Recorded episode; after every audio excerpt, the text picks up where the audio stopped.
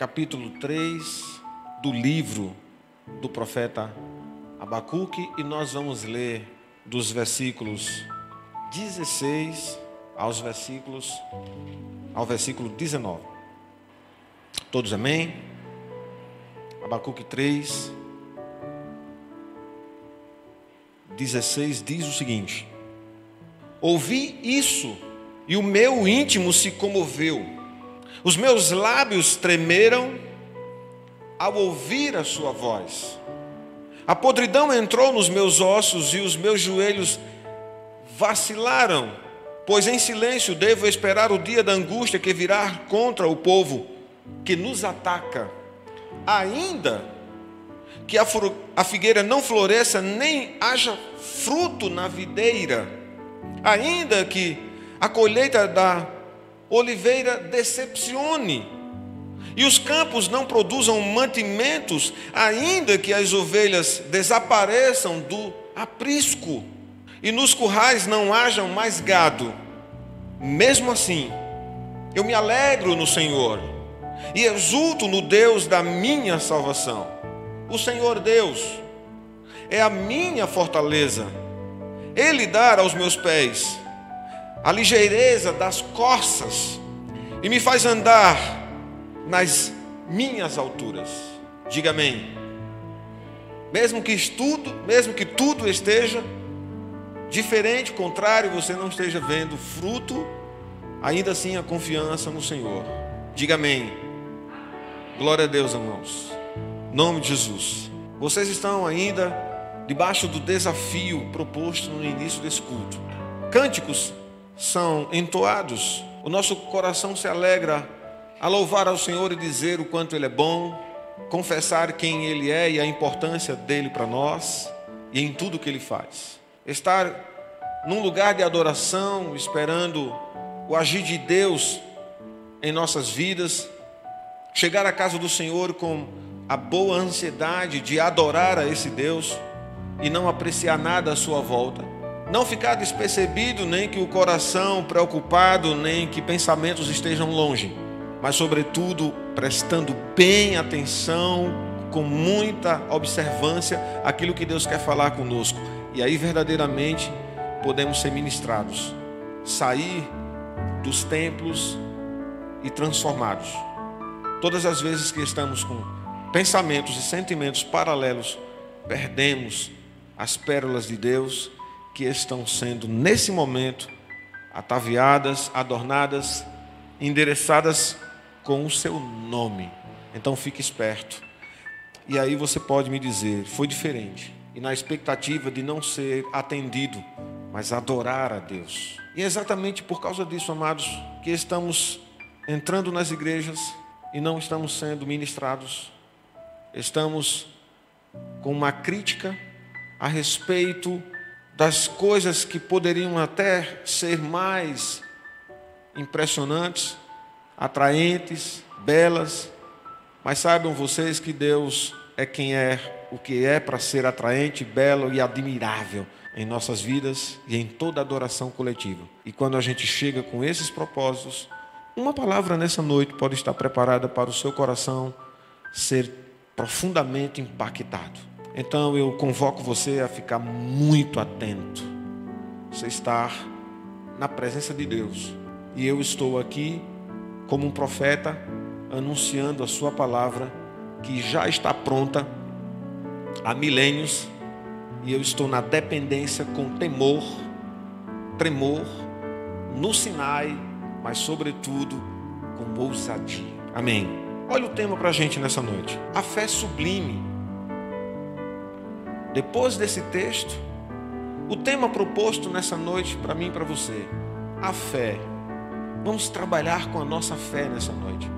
A fé sublime, ela emerge das entranhas da dúvida. Uma fé que sai de dentro das entranhas da dúvida e ela se ancora em Deus. É o tema desta noite. Trabalhar com vocês a fé que está submersa em dúvidas, que não foram dúvidas colocadas pelo Senhor, mas dúvidas do nosso próprio coração, da nossa mente. E quando estamos com muitas dúvidas, medos e incertezas, evidentemente a nossa fé submerge. Abacuque vai nos ensinar nessa noite como essa fé vai sair das entranhas de todas as dúvidas e medos e ela vai subir, chegar na superfície e se ancorar em Deus. Dentro desta perspectiva e desse olhar, nesses versículos. E eu quero trazer vocês para o contexto desta palavra. Onde está Abacuque na linha do tempo e na história? Este homem está numa cidade cercada, muitos inimigos. Às vezes estamos com um problema que nos cercou e não estamos vendo a saída desse problema. Esse homem está exatamente numa cidade cercada. Às vezes estamos do mesmo sentimento, cercados por um problema. E a única coisa que ele consegue pensar dentro do problema, a dúvida em sua volta, as incertezas quanto ao seu futuro. Ele traz à memória aquilo que outro profeta tinha dito, a memória das coisas que nos dá esperança. Ele olha o passado e as raízes de sua história e de tudo que Deus fez. E eu quero começar nessa égide de introdução, pedindo para você ficar bastante atento, atento e trazer à sua memória as lembranças das coisas que Deus já fez. Firmar a sua confiança através dessas memórias no presente. Ele traz a memória e pensa no todo do que Deus já tinha realizado. Ele faz uma viagem na história, pensando desde o deserto, na redenção, onde Deus resgata seu povo, a fim de enfrentar todas as crises que esse povo tinha passado e agora, nesse momento, esta cidade está encurralada. Não se sabe se o profeta está tendo essa visão por estar numa torre ele está angustiado, ele está triste, ele tem pessoas que dependem dele, a sua própria subsistência e existência, ele sobe numa torre de um dos muros desta cidade e ele contempla o grande e devastador exército babilônico vindo cercar esta cidade. Um cerco de muitos dias. Evidentemente ia faltar tudo. As pessoas estariam dentro desses muros, morrendo de fome. Ele contempla o assustador, assombroso cerco e ele teme pela sua vida e pelas pessoas que ele amava. Ele teme pelo futuro. E como seria agora o futuro depois que esses muros não pudessem mais suportar esse cerco? Estamos muitas vezes na mesma situação. Warren Wisber, ele diz que Abacuque, se tivesse dependido dos seus próprios sentimentos, ele jamais teria escrito essa magnífica canção. Ele vai para cima de um muro, vai para uma torre de vigília, olha o seu problema e ele encontra dentro de tudo o que está vendo o motivo para escrever este capítulo, que na verdade é um cântico ele escreve uma música para Deus. Se ele tivesse que olhar para seu futuro, Abacuque, ele viu o seu mundo, o rumo da sua vida em face de uma destruição. Se ele tivesse olhado para dentro de si, ele ia ver um homem tremendo de medo, com dúvidas. E se ele olhasse ao seu redor, ele viu que tudo que estava à sua volta estaria prestes a se desintegrar, desaparecer. Então, amados, quando pela fé esse homem olhou para o alto, ele mudou a história das suas dúvidas, uma fé que estava submersa nas águas das dúvidas, do medo, nas entranhas da ansiedade e de tudo que era pavoroso. o conhecimento de Deus e das suas obras e trazendo à memória aquilo que nos traz esperança é verdadeiramente o antídoto correto que nós devemos usar para que a nossa fé saia do campo da dúvida, do medo, da ansiedade e ela comece a navegar em lugares tranquilos. Quando nos voltamos para a palavra de Deus, descobrimos que toda a história está nas rédeas da mão de Deus os meus problemas, os seus problemas, os nossos problemas, a minha vida, a sua vida, a nossa vida, ela não está na história controlada por homens, ela não está na história controlada por eventos naturais, ela não está na história diante das circunstâncias em que estamos vivendo, ela não está na história controlada por um vírus, mas a nossa vida e todas essas coisas, elas estão nas mãos de Deus. Eu quero dizer para vocês, irmãos, que a nação mais poderosa nesse tempo era a Babilônia, o império opulento. Esses homens cercaram essa cidade e esse profeta, ele é chamado para perceber o problema de cima de uma torre de vigia. E ele chega nessa torre, sente o coração entristecido ele vê os desafios à sua frente. E eu quero desafiar você com uma palavra nessa noite que vai trazer mudança no seu coração. Eu quero acender uma chama que, por mais que você possa dizer apenas fumega, apenas uma fumacinha dentro do meu coração, eu quero que essa palavra seja aplicada ao seu coração e deseje isso para provocar um tremendo de um incêndio na sua alma. Uma fé onde não há saídas. E quando ele chega em cima dessa torre, ele percebe quem era o seu Deus. Ele descobre que olhar para as providências terrenas não tinha como. Ele consegue perceber que não havia um exército suficiente para enfrentar esse grande exército poderoso, essa potência da Babilônia. Ele viu que por essas coisas Deus é quem poderia realmente intervir.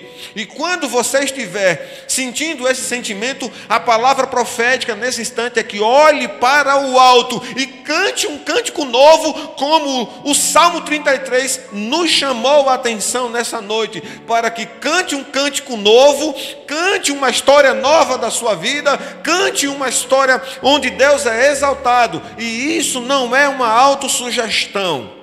Isso não é um milagre provocado pelo seu próprio pensamento, mas é, sobretudo, uma ação que vai acontecer dentro do seu coração a partir de convicções sólidas que Deus tem para fazer.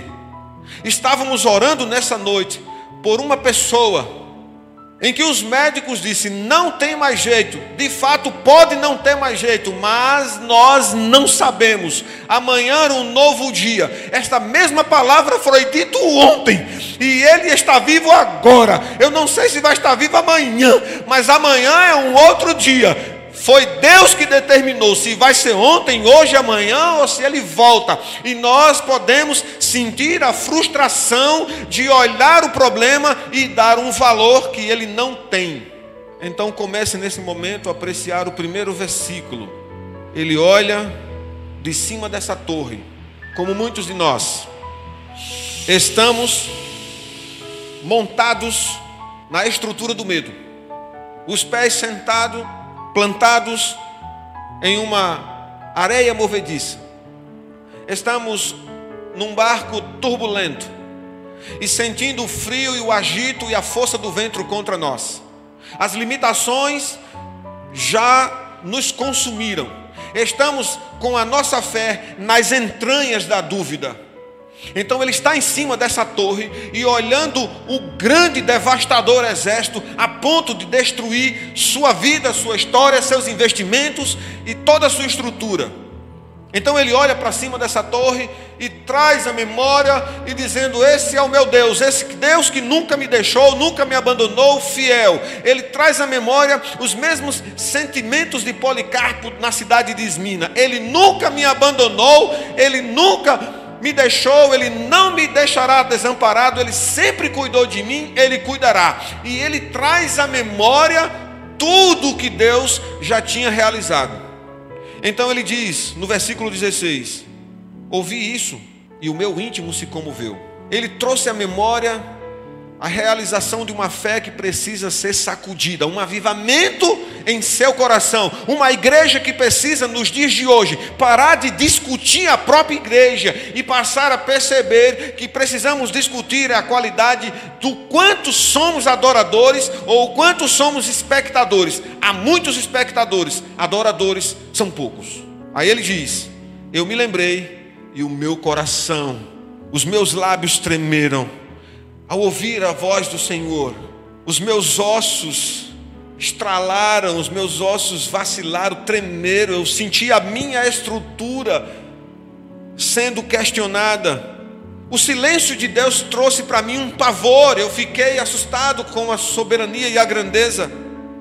E ele me fez lembrar que aquilo que ele fez ontem, ele vai fazer agora. Então tome posse dessas palavras em nome de Jesus. Olha o que ele diz no final: Em silêncio devo esperar o dia da angústia. Em silêncio eu devo esperar o dia da angústia que virá contra esse povo que nos ataca. O dia da angústia do seu problema, daquela enfermidade, desse homem no estado terminal, desta mulher no estado terminal, da outra mulher que está em coma. O dia onde o problema vai marcar um encontro frente a frente com o Deus que pode destruir toda e qualquer profunda tristeza dentro do nosso coração, toda a tristeza do seu coração, hoje, como um fardo pesado que tensiona sua mente, tensiona o seu sono, rouba a sua vida, coloque no altar do Senhor. Não há problema desse altar estar entulhado dos nossos fardos, você verá que Ele é poderoso para transformar um altar entulhado de fardos em fardos leves. Será devolvido uma caixinha para você. Olha o tamanho do seu fardo, cabe nessa caixinha na palma da sua mão. Você verá que eu sou Deus e controlarei as circunstâncias, agirei em seu favor. Então, diante desse versículo 16, o primeiro ponto dessa mensagem é lembrar a vocês que ninguém pode estar na presença de Deus sem ser impactado. Se chegamos no templo, ouvimos um salmo naquela hora chamar a nossa atenção, estaremos na situação de adorador. Não vamos deixar que nada, ninguém, coisa, aparência, seja o que for, a preocupação de sair de casa a incerteza da volta e todas as outras questões, nenhuma incerteza abale a nossa estrutura. A pensar que estamos na presença de Deus. E se estamos na presença de Deus, amados, é como esse homem está na torre de vigia, falando com o Senhor, e a presença do Senhor o fez estremecer. Que o seu coração nessa noite sinta esse sentimento de um avivamento, de um empoderamento, de uma autoridade de Deus na sua vida, e que você tenha o sentimento e a ousadia de lutar contra todos esses monstros e gigantes que todas as armas retesidas do inferno e todos os fuzilamentos encontrem nessa hora o temor e a mão do Senhor em seu favor. Eu quero dizer que o profeta ouve o relato dos feitos de Deus e ele tem uma visão gloriosa desse Deus. Ele fica não só alarmado, mas também ele fica pálido trêmulo e sem nenhum vigor. Ninguém pode contemplar a Deus sem ficar aterrado. Então, nos cultos, na hora, no momento da adoração, coloque o seu coração em tudo que foi dito. Pense nas palavras poderosas que já foram liberadas de Deus nessa noite, pelos hinos inspirados, pelas palavras direcionadas, pelo tempo de oração, por toda a liberalidade, e você sinta esse sentimento nessa noite. A olhar o mesmo sentimento quando Daniel viu o Filho de Deus aparecer em glória para ele no caminho. Quando Paulo também caiu cego quando viu o Filho de Deus aparecer também em seu caminho. Então temos aqui Daniel à beira do rio, do rio Tigre, orando por 21 dias, no 24 dia, Jesus vem ao seu encontro, a presença do Senhor foi tremenda, toca nele e ele desfalece. A Paulo indo para Damasco, quando o Senhor o confronta e ele sente o mesmo poder e a ousadia de Deus, e o seu coração também, esse homem cai.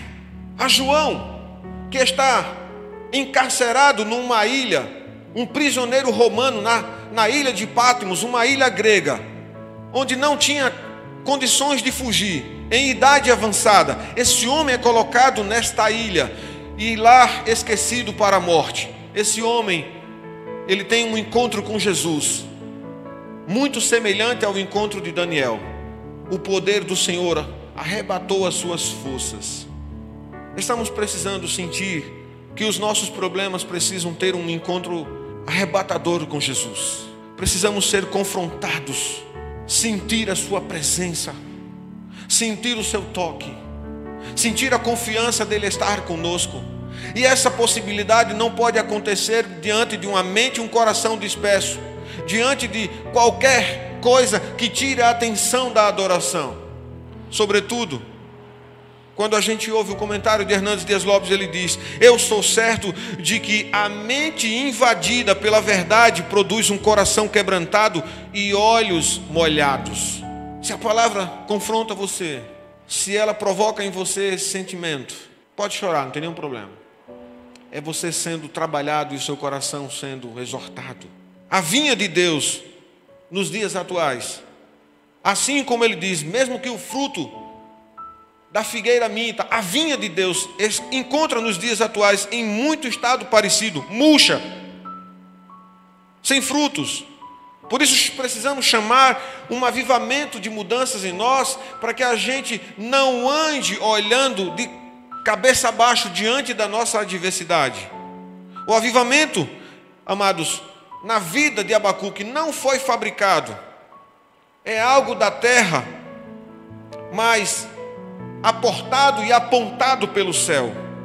A igreja, ela não produz as chuvas, as bênçãos do Espírito Santo, mas é o próprio Espírito Santo que faz a gente compreender o valor de dobrar os joelhos, clamar e chorar. Se você sente esse desejo no seu coração, de uma palavra que está trabalhando com você, não endureça e não congele suas lágrimas. Busque a presença, traga a sua memória nessa noite em tudo que Deus fez e saia deste lugar com mais vigor.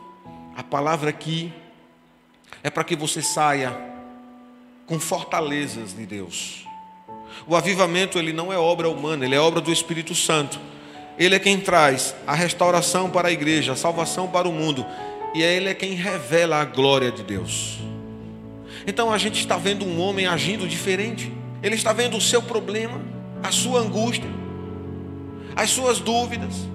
Quando ele está aportando a palavra, mesmo assim, ainda que as ovelhas desapareçam no aprisco e os currais não tenham mais gado, ainda que a colheita da oliveira decepcione e os campos não produzam, ele pode estar vendo isso na perspectiva do quintal de sua casa todas as coisas sendo destruídas, porque não há possibilidade de dar continuidade, há sonhos interrompidos, as coisas que não mais acontecem, ele vê o fruto não acontecer, ele vê as mudanças melhores não acontecer, ele vê os filhos sendo levados e tragados por esse mundo devasso e devasto, um mundo onde as pessoas estão na valorização do ter, do possuir, do ser. Mas a gente não está falando do ser interior, é do ser exterior. É o ego sendo cada vez mais o centro da vida. Então esse homem percebe todas essas coisas à sua volta. Ele vai para esse lugar alto, percebe o tamanho do seu desafio e, sobretudo, ele confessa que ele não poderia, e assim como nós, não podemos compreender o poder de Deus, a mudança da dúvida das nossas entranhas a nossa fé que está afundada, sair das entranhas da dúvida e submergir em Deus, se a gente não desejar uma experiência contínua da adoração. Eu vos digo isso, amados, porque já falei isso muitas vezes. A adoração dispersa, estamos tão cheios de nós que não há mais espaço para sentimentos com Deus. Estamos exatamente num culto racional. Mas ele não é só racional, ele é cheio de sentimentos. Um culto onde o nosso coração angustiado vai dar espaço para a felicidade e a alegria. Uma palavra para você nessa noite: que a angústia, que a tristeza, que os medos e as incertezas deem certeza, não porque estamos chegando no final do ano e vamos tirar um tempo para fazer reflexão, mas essa reflexão seja a partir de agora, na convicção de que sentimentos tristes e profundos que você possa estar sentindo, seja substituído por sentimentos inundados de um grau de alegria em Deus. Então, quando ele entra para o versículo 17, nesse cântico tremendo, ele começa a contemplar e ver a figueira não está florescendo, não há fruto na videira, não há como haver colheita. Os campos estão decepcionados, decepcionando, os campos não estão produzindo, não há ovelha nos apriscos, naqueles currais elevados, onde elas são guardadas para passar a noite, onde o próprio pastor deita a porta desses apriscos, como pastor das ovelhas, e é assim que o Senhor nos vê, em seus apriscos, estamos dentro e guardado, e Ele deitado à porta, para cuidar de nossas vidas. O Senhor tem cuidado de nós. Então, quando tudo parece estar perdido, com Deus ainda não está perdido, quando tudo está perdido, quando exatamente a figueira não está florescendo, não haja fruto na videira, ainda que a colheita decepcione, ela não tenha frutos suficientes, os campos eles não estão produzindo, as ovelhas não há gado nem ovelhas, os apriscos estão derribados quando tudo está parecendo estar perdido. Uma palavra para você nessa noite. Compreenda tão somente, você está sentindo um grau de tristeza por coisas que não aconteceu, deveriam acontecer e coisas que aconteceram que não deveria acontecer.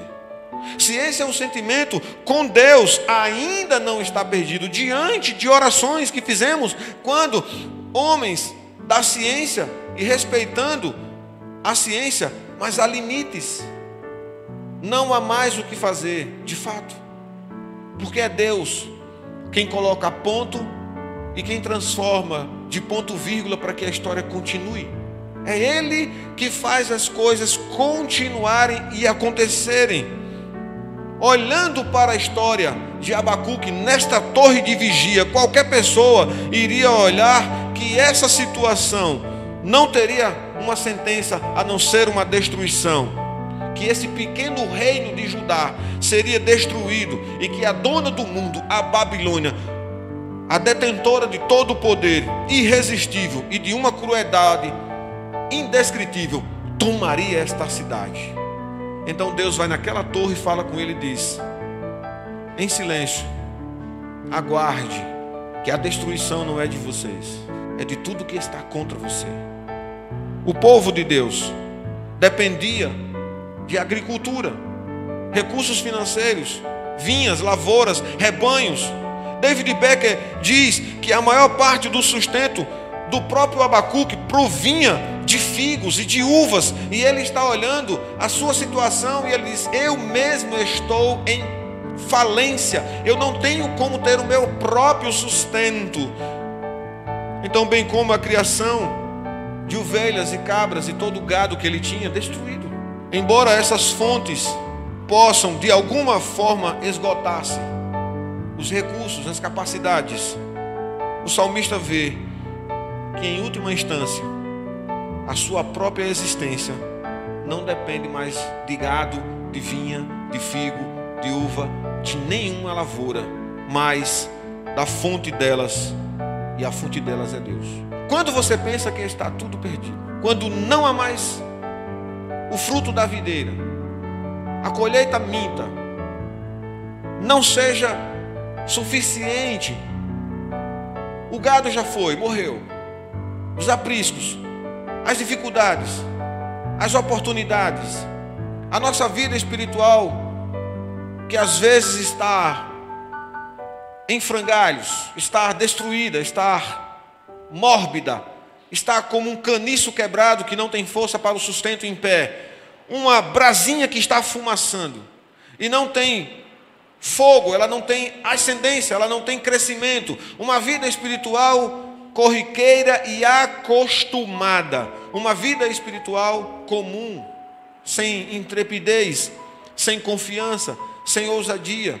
Duvidamos até mesmo de que Deus seria capaz de transformar certas coisas. Uma vez eu fui chamado para pregar numa igreja, a mãe de um filho.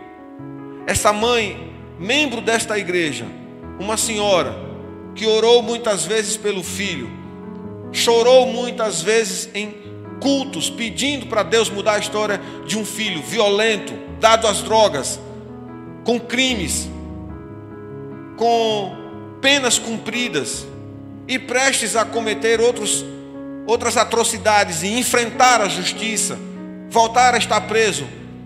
Um filho violento, dependente químico. A mãe disse: Nem Deus pode salvar o meu filho. Onde para ela, ela encontra o motivo, olhando para esse versículo 17: tudo parece perdido, não há mais possibilidade. Um jovem passa nesta casa e diz: Eu quero te convidar a ir à igreja. E ele diz: Eu vou, mas não foi. Na hora em que o amigo passou para levá-lo para ir à igreja, ele saiu antes de casa, ele se arrumou, mas saiu antes de casa para não ir. E eu, sem saber de nada dessa história, estou na igreja. No lugar onde ele estava, houve uma impaciência no seu coração. Ele se agitou. E ele ficava andando de um lado para outro até que ele foi para a frente da igreja.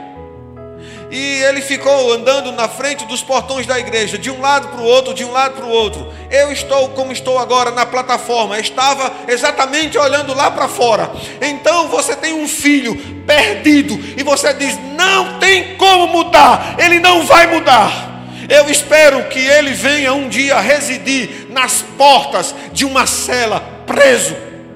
Tudo está perdido. Eu sem saber de nada, não sabia do enredo dessa história. Vim saber depois. Estou na plataforma, olhando para fora, e um homem de frente à porta da igreja, de um lado para o outro, de um lado para o outro, de um lado para o outro. E eu estava dizendo: Senhor, eu estou perdendo a atenção. Está incomodando porque esse homem está assim?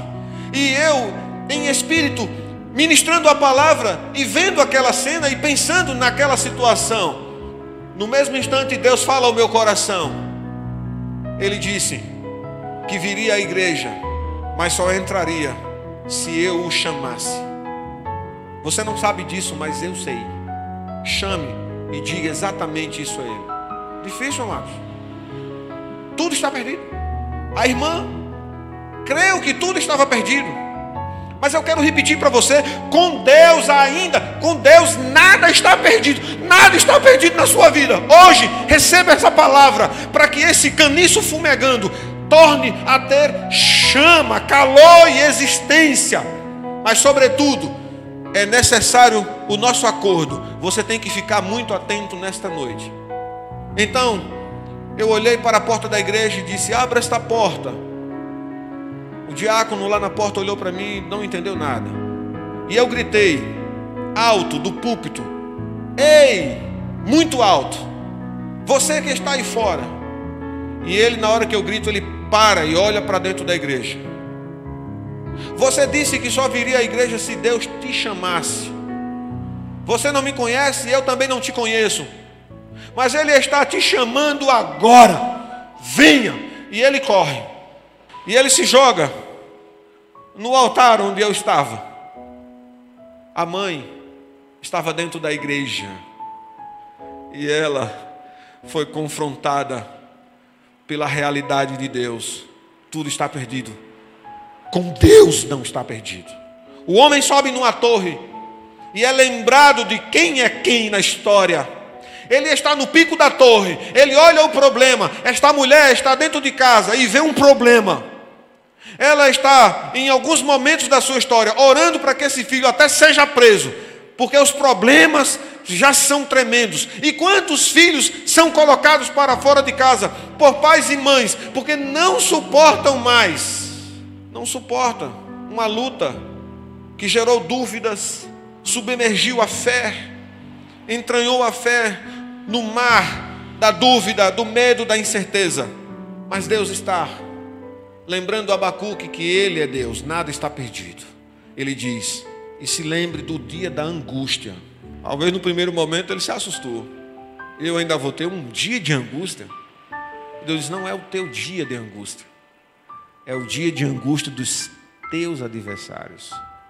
Eu vou ao encontro deles, e você vai ver como eu removo o problema da história do meu povo. Creia tão somente nessa noite. Olhando para o versículo 18: mesmo que a figueira, a vinha, os campos, o gado, as ovelhas. Ele diz: mesmo diante de todas as coisas, você pode substituir. A figueira não floresceu, é um problema seu. Pode colocar no lugar da figueira. Você cita o problema aí. Não haja fruto na videira. Não tem uva. Você pode dizer lá. Outro problema que está acontecendo. Você vai dizer: a colheita da oliveira decepcionou. Não teve fruto suficiente. Uma outra situação. E quando você junta tudo, parece que é um complô da terra completamente para deixar você sem estrutura. Qual é a resposta desse homem numa torre? Deus falando com ele, ele diz: Mesmo assim, eu me alegro em Deus. Salmo 33. Quando está fugindo o controle das suas mãos, é porque na verdade você precisa apreciar o controle das mãos de Deus. Quando a gente tenta controlar, resolver o problema, é como um barco que está à deriva e os ventos e as correntes são tão poderosos e fortes que não conseguimos controlar. Então é quando chegamos no final dos nossos recursos, das nossas capacidades, e é sobretudo os recursos que não temos mais e não acreditamos que existe. Eu quero dizer para você nessa noite o contrassenso de tudo isso é que os recursos de Deus ainda estão disponíveis quando os nossos já acabaram. Amém? Mas é a você mesmo. A convicção está sendo plantada em solo fértil no seu coração. Se essas palavras não são convicções e o seu coração não é solo fértil, essa ministração nessa noite não serve para você. Mas se o seu coração é solo fértil e essa semente ela é vívida, apesar de uma semente para dar frutos precisa morrer, ela está sendo plantada no profundo do seu coração fértil para que abrite verdades inabaláveis, estruturas que você possa compreender para caminhar em todos os dias da sua vida. Então, uma oportunidade de agir, ela não depende da circunstância à nossa volta, mas precisamos nessa noite acreditar no sobrenatural de Deus. Abacuque não sucumbiu diante da aterradora situação da Babilônia, ele não subiu naquela torre de vigia e clamou pela, pelo avivamento. Esse avivamento veio ao seu encontro. A mudança na mentalidade virá sobre você nessa noite, ao meditar sobre a pessoa de Deus e sobre os seus feitos divinos. Você imagine a gente está numa tristeza, um coração comprimido. Então a gente chega na igreja e uma palavra do hino diz que Ele é fiel e estará contigo, nunca te deixará, nunca te desamparará. Isso é um oxigênio na sua alma, é exatamente a palavra de Deus, a adoração e todos os louvores impulsiona a um novo momento. Você vai sentir que não está só, você vai sair deste lugar revigorado. Numa segunda-feira pela manhã virá novas ideias e oportunidades, você vai mudar estratégias. Você vai entrar em outros nortes com Deus. Você vai deixar de andar em terra seca e árida. Está na hora da igreja ter um avivamento espiritual e parar de andar em terra seca e árida e começar a andar em terra fértil. A igreja, ela deixa de andar em terra fértil porque ela primeiramente não adora a Deus devidamente. Ela olha depois para gigantes e dá valor a ele. Ela olha para os Golias e sente medo das suas armaduras. Esse homem está dizendo que, apesar de não ter capacidade de superar aquele problema, é Deus que chega com os recursos, ele diz: chegou, topou para mim, eu não tenho mais como resolver. Essa mãe, ela chutou o balde, mas sobretudo, ela não chutou somente o balde, ela desconfiou dos recursos de Deus. Então Deus fez diferente, mostrou a ousadia do sobrenatural de Deus, rompendo o natural, sem respeitar a lógica o sobrenatural de Deus não respeita a racionalidade humana, não respeita. O sobrenatural de Deus pega um tumor no seio de uma mulher com diagnóstico de câncer e transforma isso em nada. Ele cura uma enfermidade incapaz de ser curada porque não há cura. Então ele age. Então sinta isso nessa noite e você pode sentir o poder de Deus começar a transformar as coisas que você já não está mais acreditando, está andando de fé em fé do mesmo jeito que entrou e a palavra te convoca para sair deste lugar com intrepidez. A alegria do profeta e a minha e a sua nessa noite não é determinada pela presença de coisas boas que estão em nossa vida. E há pessoas que estão alegres por causa das coisas.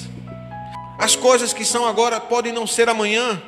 A alegria desse homem não está pela ausência das coisas trágicas, não está pela ausência também dos problemas, apesar de que os problemas estão passíveis a nos atingir, ela é a democrática, o problema é democrático, ele atinge grande, pequeno, branco, preto, pardo, todos os níveis sociais. Não há pessoa que não tenha adversidade mas é a maneira como você decide enfrentá-las, se escondendo nos recônditos das trágicas notícias ruins notícias que te deprimem, notícias que te apontam, pessoas que às vezes nos colocam em lugares que Deus não quer que a gente esteja, nem para cima e nem para baixo. Se Deus não te quer colocar num lugar muito alto, Ele sabe que aquele lugar pode ser de ruína, e outros que trabalham intensamente para nos colocar nos lugares mais baixos, Deus nos faz andar de fé em fé, subindo os degraus das conquistas, porque Ele é fiel. Sua alegria do profeta Abacuque, a minha e a sua, está centrada na pessoa de Deus. Sua alegria não está na prosperidade e nem na ausência do sofrimento. Sua alegria está em Deus. Sua alegria, ela é ultra incondicional. Ela é, ela não é incondicional. Ela é ultra. Qual a condição? Seja qual for, eu estou alegre em Deus. Tanto intensamente nas conquistas, como debaixo de muita luta. Ela não é condicional, é uma alegria ultra, hiper, confiança. Sobretudo, olhando para o último versículo, ele diz: O Senhor Deus, diante de uma promessa nessa noite, para mim, para você, para todos nós, para você que está em casa nos ouvindo, quando a crise te encurrala, você precisa olhar para o alto, você vai olhar para o recurso vai gastá-lo e vai perceber que não vai haver mais recurso. Você vai procurar falsos amigos que confessavam que era teu amigo no momento que estava tudo dando certo.